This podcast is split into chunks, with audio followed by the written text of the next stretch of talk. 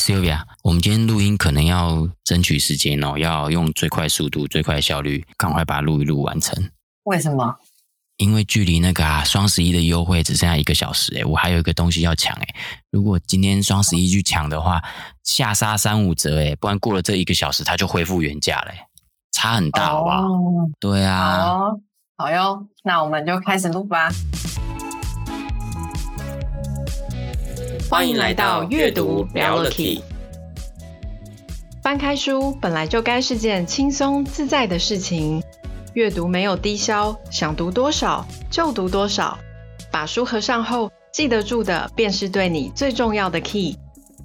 在这里，透过真实的素人故事，我们与你分享阅读带来的启发与改变，一起拉近书本与生活的距离。Hello，欢迎来到阅读聊了 Key，我是小翔，我是 Sylvia，各位听众朋友，大家好，很开心又来到我们今天的这个去冰系列哦。那我们今天去冰系列呢，要来跟大家分享的一样是《影响力》这本书。那我想说，一开始呢，我们直接切入主题，今天废话不多说哈。那这本书呢的作者呢是这个罗伯特·西奥迪尼博士，他是一位非常著名的这个心理学家，而且呢，他是在国际上的。这个说服与谈判领域的国际权威，他也被誉为是影响力的教父。那他曾经呢，透过这个他在书中写到的这几大影响力的技巧，帮助过奥巴马在大选中赢得人心。所以，其实《影响力》这本书呢，它被堪称经典，也是因为它从一九八四年就出版了，至今也将近来 Sylvia，这样是几年？我数学不好，一九八四年出版，三十九、四十，哎，三十八。啊、好像是三十九，天哪！我问到一个数学比我差的人，大家自己算一下，不要逼我，不要逼我们，对，不是逼你而已，逼我们。这本书呢，影响力呢，它在一九八四年出版，应该快四十年了啦。那它在全球呢畅销已经超过了五百万册，而且它被翻译成四十多种文字。那其中呢，在亚马逊呢，还被列为这个推荐人生必读的一百本书之一。那我觉得更厉害的是，在这个国际知名的这个投资家呢，巴菲特跟查理芒格，他们也向股东推荐过的唯一的书目就是这本。所以这本书一直到现在呢，这本书就如同它书名一样，还是有很大的影响力。那这本书会这么重要呢？是因为它里面谈的东西都跟我们生活息息相关。很多时候，我们其实在呃，就是时间跟精力都有限的状况之下，我们很难去仔细分辨每一种。现象或每一个决定是不是都很合理？我们常常是因为一种惯性，然后去做了某些事情。也就是说，我们其实很容易被操纵。一旦一旦别人对我们设下了某一些套路，就很像按下了我们的开关一样，我们就会乖乖的去做别人想要我们做的事情。可是它为什么叫做影响力？其实某个程度，它也有写到，就是也是一种。我们如果善用这些技巧，也可以变成我们对别人的影响力，或者是我们去说服别人，说服力嘛，也是一种说服力，对不对？互相操纵，互相操纵，还是这是一种操纵与被操纵的之间的关系，对不对？为什么 Sylvia 讲到这个会这么兴奋呢？我没有很兴奋，我觉得它真的就是一体两面。我觉得我们可以用来了解别人对我们做的事情。那当我们想去说服别人的时候，我们也是可以去善用，就是这本书里面讲到的七大惯性啊。嗯、好，那你刚刚讲到一个关键字哈，其实这就是我们人会受到影响的七大惯性。嗯、那其中呢，这七大惯性里面包含了哪些呢？哦，首先第一个呢就是互惠。那互惠呢，也就是说，当我们付出的同时，我们也会期待得到回报，或者是说，我们接受了人家的呃帮助的时候，我们也会自然的想要去回报对方。然后第二个这个七大惯性之一就是承诺一致。那承诺一致的意思是说，如果我们人一旦做出了承诺，其实就会很愿意去实现这个承诺。OK，那第三个呢是讲到社会认同，也就是当我们决定要去相信或者要做什么的时候，我们很容易会去参考别人是怎么做的，然后去跟风。对，然后接下来就是好感、喜好，所以我们其实比较容易受到自己喜欢的人的影响。譬如说是朋友，甚至是长得比较讨喜的陌生人。难怪我很常被人家问路诶，可能我长得比较讨喜吧，比较友善一点，所以我觉得我在路上很容易会被问路的感觉。你确定是因为这样？你觉得你会跟一个脸看起来很一脸臭脸，好像随时 kimo 诶就拜那种人，你会想要你真的需要帮忙，想要问路的时候，你会去找这种人吗？当然不会啊，就是你长得你长得可能比较和善啦，对。对啊，我刚刚从头到尾都讲和善讨喜啊，我没有说我自己帅啊，为什么你会这么想要？不想要承认我的这些，很不想要配合我，不想要故意我呢？我们这我们这个是 podcast，反正大家没人看到，好，所以接下来 这这个是不可证伪的，要讲自己多帅多美都可以，就对了。对，所以下一个惯性我们要讲就是权威。你第一次这么积极的帮我们 Q 下一个流程呢？平常都是我自己带，好啦？权威的意思呢，就是我们常常呢会不假思索的呢去相信权威，或者有时候只是他感觉起来像权威，我们就会去相信他。嗯。对，然后接下来就是呃，稀缺也是我们今天这一集会讲到的一个匮乏的心理。那他说的就是我们人其实感觉呃，经由失去感觉到的痛苦，其实远大于得到的快乐。那因为因因为这个天性呢，呃，人比较倾向会用会规避损失，所以在稀缺的部分，我们其实也很容易被操纵。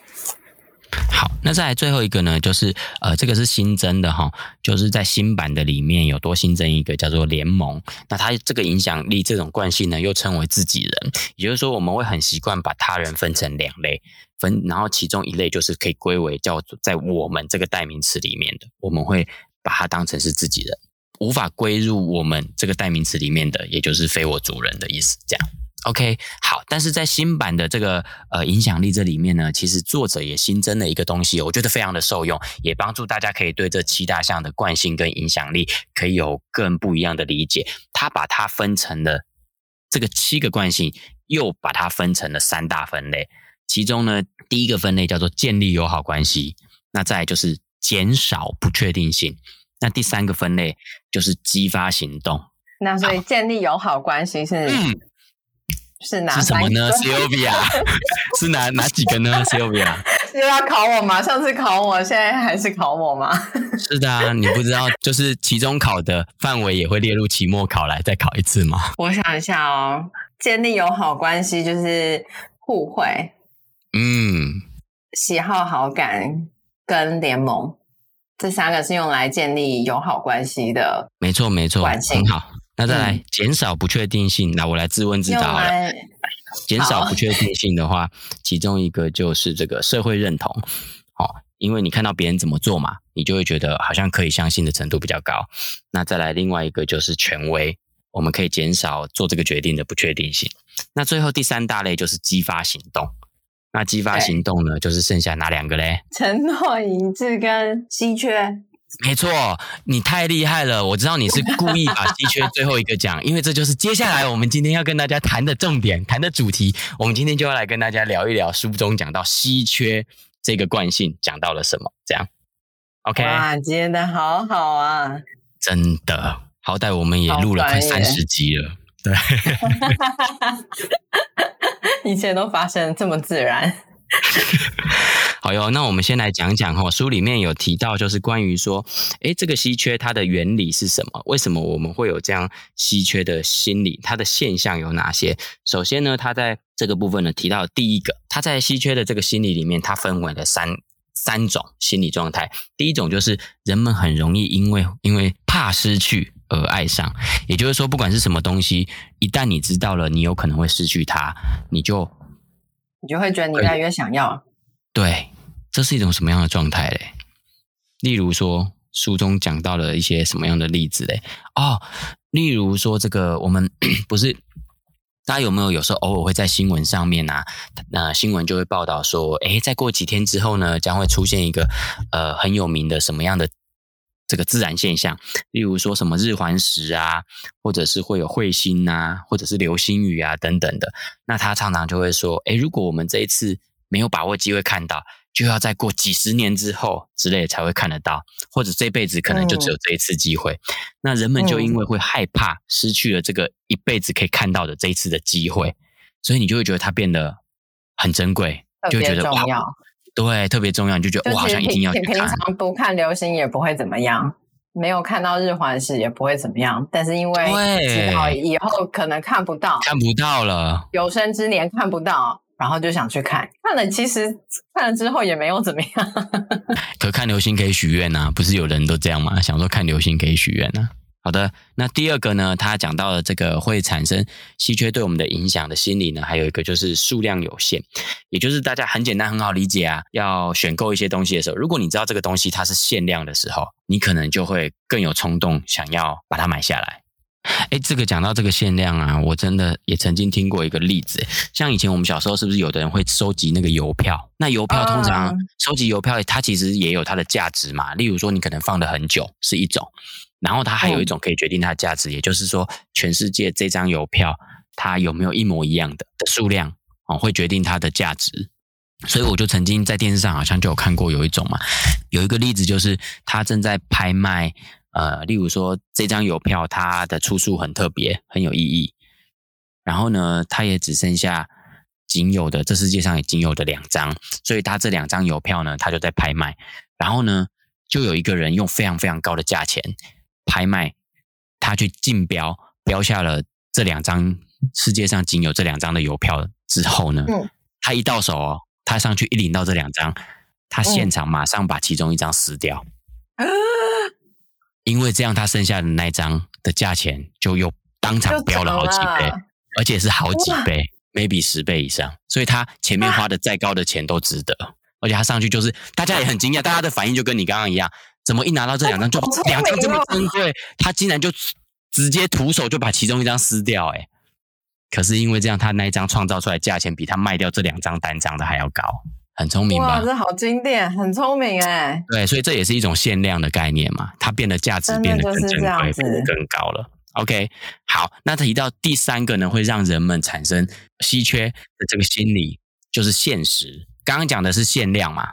现在讲的是现实，例如说呢，这个，哎，大家最近有没有刚好经历过上礼前一阵子的这个双十一的特卖？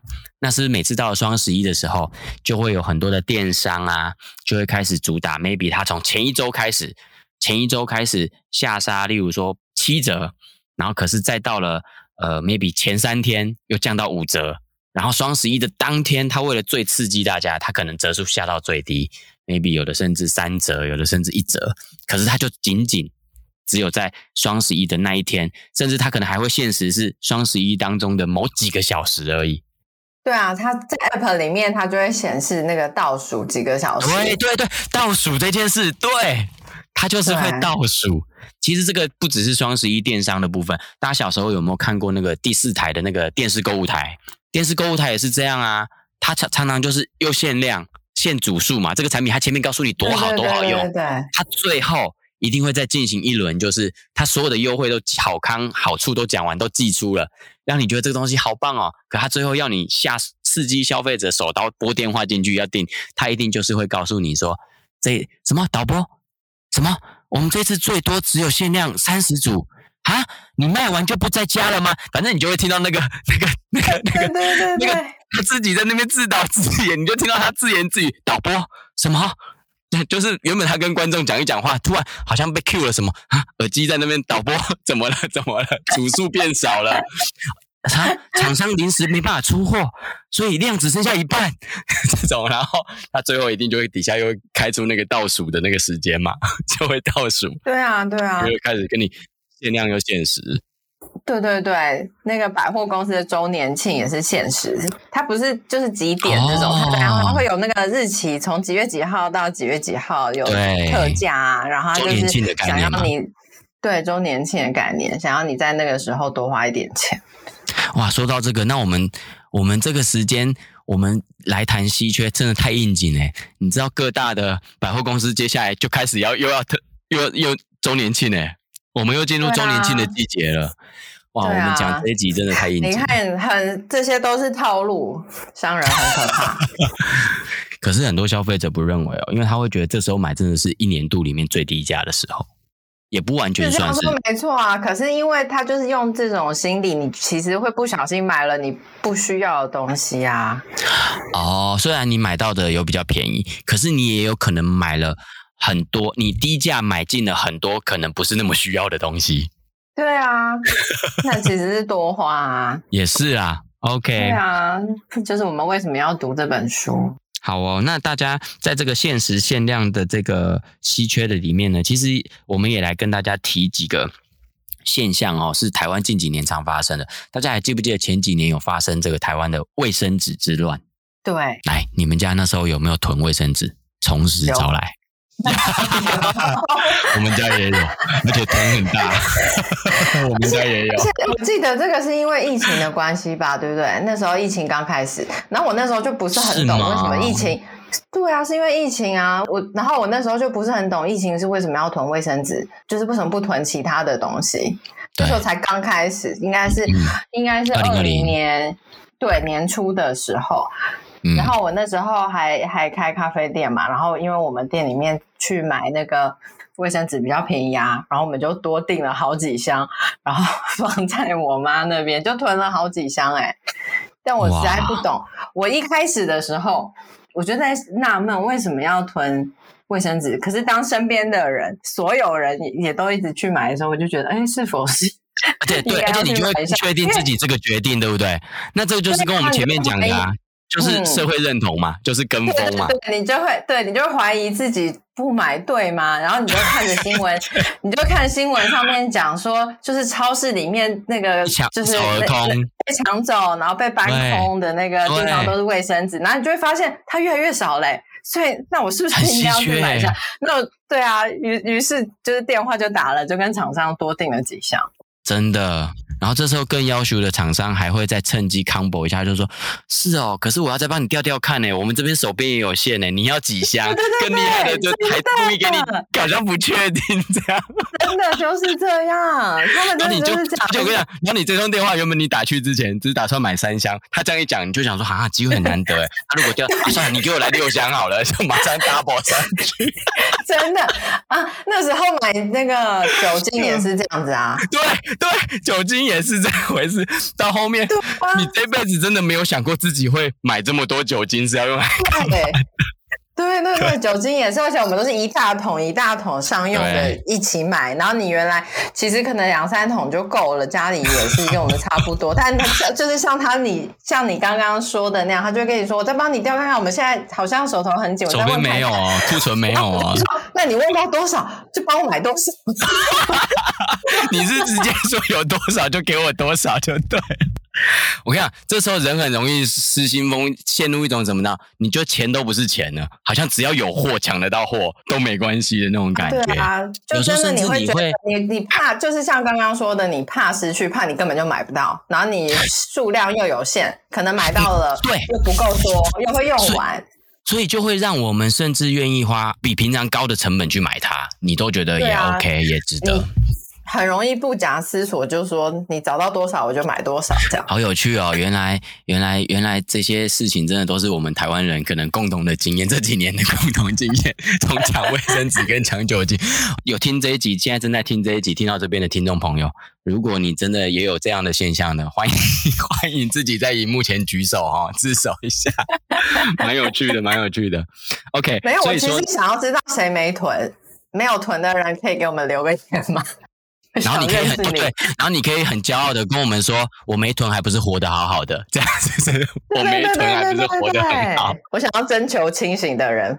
好，那所以说呢，我们刚刚讲到书中讲到这个关于稀缺的原理哦，大概有几个几个点。第一个就是我们会因为知道它有可能会接下来会失去它，所以我们更觉得它重要，嗯、爱上它。第二个就是限量，让你觉得它更重要。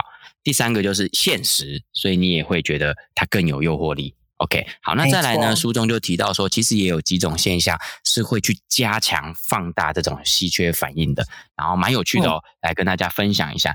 第一种呢，就是说从原本提供的很足量、很充足，到这个呃稀缺。其实关于这一点，他有讲到一个实验呢、哦，我觉得讲了可以更精准的去讲书中讲到这个部分。也就是说，他同样做了 A、B 组的实验哦，他 A 组呢，他一样，他在一个房间里面，他在空罐子里面，他放了十片饼干。好，然后呢，呃，另外 B 组呢，他在空罐里面从头到尾都只放了两片饼干。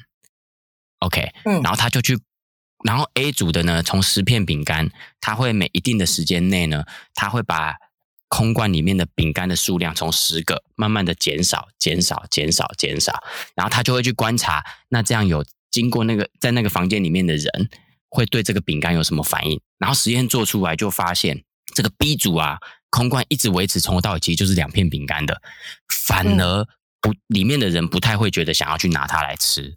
可是，如果是那个原本是十片的哦，哦对，原本量更多十片的，可是当你看它减少的时候，反而最后会去拿空罐里面饼干出来吃的的是数量是更多的。可是那个从头到尾，就算有人拿偶尔拿走了一片，他还是会再把它补成两片的，就是补足一样的数量的那个，反而最后整个时间下来，实际被吃掉的饼干数是比较少的。可是从多的啊，对，很明显会变，就是会让人们明显感觉到从多到少的这个过程的，会更吸引人去拥有它。他讲的是这个现象。OK，对，因为你眼睁睁看这个东西一直一直变少，对，你看得到它在变少，对，你看得到它在变少这件事情。OK，所以的确啊，这个也跟我们呼应刚刚讲的嘛。以前我们看那种现实那个什么电视购物，他也会把它现在原本提供三十组好了，他就开始故意减少、减少、减减少数量，减少到最后可能只剩下个位数组了。你真的是你最后犹豫的，你就赶快打进去进去抢了。其实它背后它可能库存还是好多组，有没有？对，可是你就看到它一组一组在减少，真的。好，那第二种呢，可以放大这种心理的、放大这个效应的人，他提到说，我先。给你，再把这个东西拿走。也就是说，当你原本有的东西，你后来失去了，你就会更觉得哇，那个感觉很重要，你就会很想，你就会又觉得这个东西更重要，因为你曾经拥有了，对，然后他又把你拿走了。像这个，我就。对，这个我觉得很多男生一定很有感觉啊。嗯、其实当兵，我自己啦，像小强，我自己当兵，我当兵的时候是当陆军，就是那种我们那时候还是要一年、嗯、一年期的十二个月的那种兵的时候。其实我进入伍没多久，我这真的有这个体会耶。我这辈子真的从来没有感觉到原来自由是这么珍贵的，就是在我入伍几个月后，我真的可以感觉到，因为在。部队里面，你不像平常校园生活各方面，你想做什么时间点，你做什么是自己去安排时间的，不是哦，是真的，你都必须照表操课，长官叫你做什么你就做什么，所有的东西从你醒来，几乎从你醒来到你睡前，所有东西，而、嗯、其实也包含你的睡觉，也是不自由的，也都是被规定好的。哇，那时候是真的内心觉得，哇，原来自由这么重要。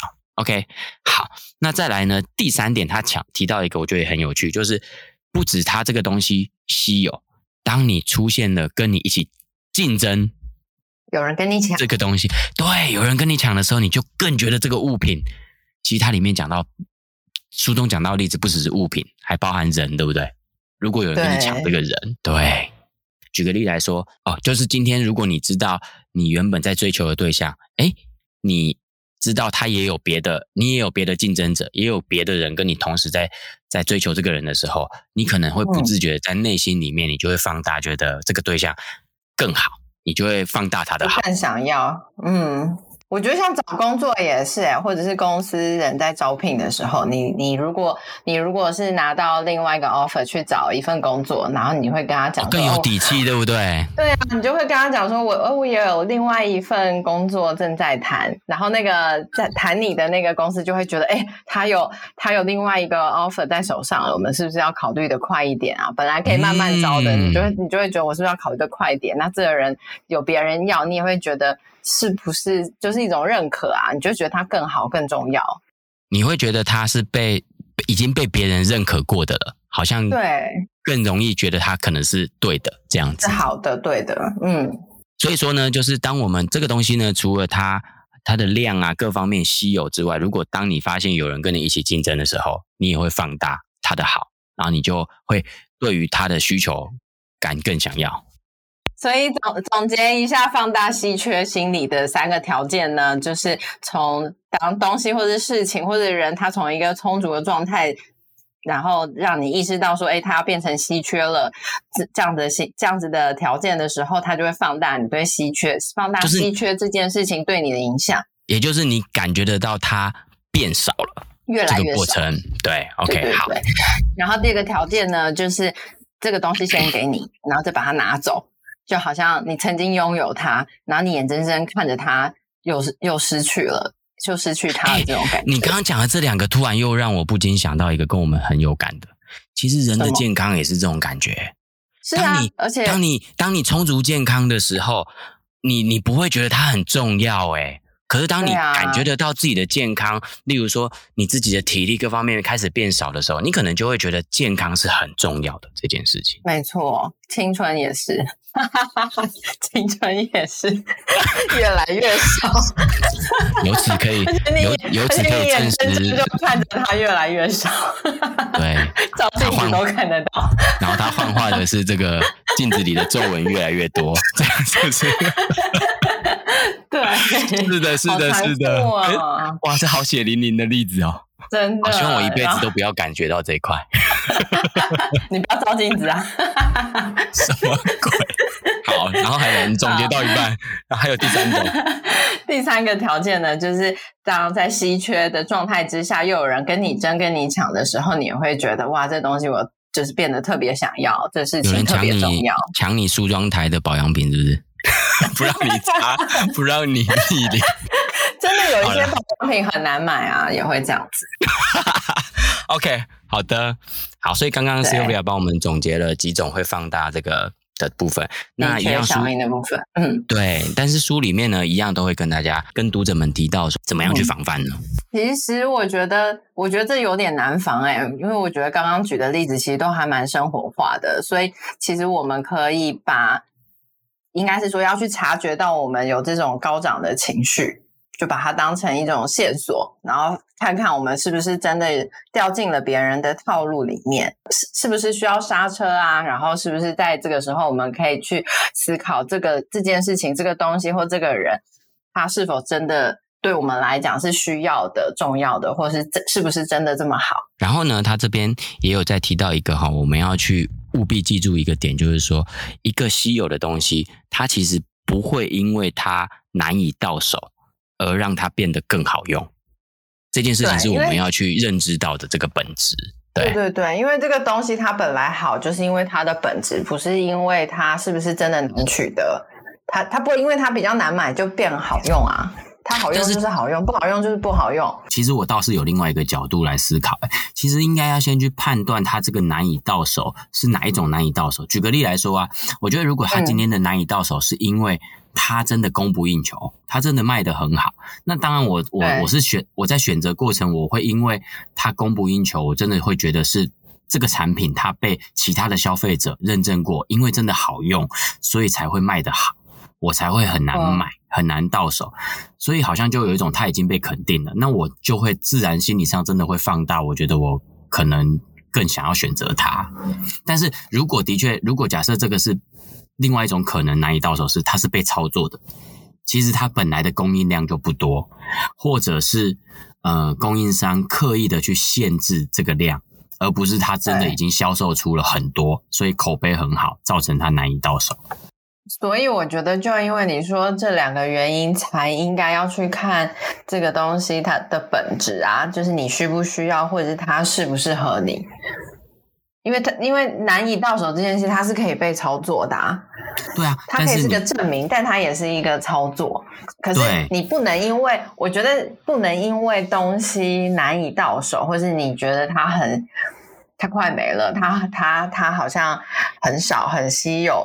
然后你就因为这样去买它，你要因为你真的需要它去买它。对，但是又跟你刚刚讲的一种状况，很像是情境比较偏向是说，我今天针对这个单一物品，我去思考我要需不需要它。可是我觉得更常有可能，听众朋友我们在当消费者的时候，更常遇到一个场景是，我已经对这个功能的东西的确有需求，可是例如我同时遇到了两个这样的商品，嗯、那一个。真的，它就是感觉让我感觉起来，它比较难以到手。那我很有可能真的就会放大，是不是这个东西它卖的比较好？哦，你是说如果有两个东西它，它对它符合，它都符合你的需求，我要的功能，你都可以买。但是因为某一个它其实比较难买到，你就会更觉得，对，对我就会觉得我，我要我就是要买那个很难买的这个。也也不是我，也不见得会这样想，可是心里真的就会觉得说，哎、欸，是不是？哎、欸，其实我觉得真的有两种人呢，一种他可能会觉得这个是不是卖的更好，所以他会原本。他就会加重，那不然我等等看这个好，他就会愿意订货光环，然后就会觉得对，他就愿意订货去等哦。更不知道的好，所以我就愿意等他。对，那那可是你知道，消费者有两，第二种是，例如他他不想等的，他就想说啊，算了啦，这个既然不容易到手，那就算了，我就买那个已经有的。也有一种是这种人啊。对不对？欸、我就是这种人。对，我就不喜欢等。对，我就在讲你。我发现他要等，而且它的作用跟另外一个是一样的时候，就觉得、啊、那就这个好了，我就没差了。好好，你就会 就甭用了，无疑无疑黑马后来的哈，只要符合他需求。对啊，只要符合需求啊。清醒的人，对啊。可以反对惯性哎，你不觉得我很清醒吗？对，我们都不清醒。OK，今天的结论就是 Sylvia 很清醒，我们都不清醒。那我们就在这样的结论中结束今天这一集，这样可以吗？其实他不是头脑清醒，他只是懒得等，这样是不是？只是只是一个没有耐心的人。是的，并不是我们讲的头脑清醒。那所以呢，今天这一集呢，今今天这一集呢，讲到稀缺的部分呢，我们最后最后再做一个今天的总结哦。我们今天最前面讲到书中提到稀缺的三个现象，三种心理状态，然后接着呢，我们又提到了也有几种会让这个稀缺的这个惯性呢被放大。那最后呢，我们也跟大家分享了提到的怎么样去防范。好的，那我们今天的这个去病系列呢，我们讲到影响力这本书，哇。太棒了！我们已经把七种惯性已经完成了几种了？五种了，对不对？我们已经完成了五种了。好，那我们三种，剩三种。好，听起来好多，听起来很多。所以我跟 Sylvia 有在思考，有在思考，是不是我们下一集能够刚好把我们开头讲到的，其实有。七种呢，作者把它做了三大分类，其中第一种分类就叫做这个建立友好关系。那刚好建立友好关系里面的三个惯性，正好是我们还没讲到的这三种，所以我们希望看下一集或许有机会，一集里面我们就把这一大分类的三种惯性都一次把它跟大家分享完。OK，好的，那大家就可以敬请期待喽。那我们今天这一集的去冰系列的内容讲到稀缺这个惯性，希望。可以对听到这一集的听众朋友们，都可以在生活上有所帮助。不管你是要发挥个人的影响力、说服力，又或者是你不希望自己被这种惯性所驱使，而陷入了某一种套路，希望都可以让大家有所帮忙、帮助。好的，那我们阅读聊了 Key 这一集就到这边结束喽，我们下一集见喽，拜拜。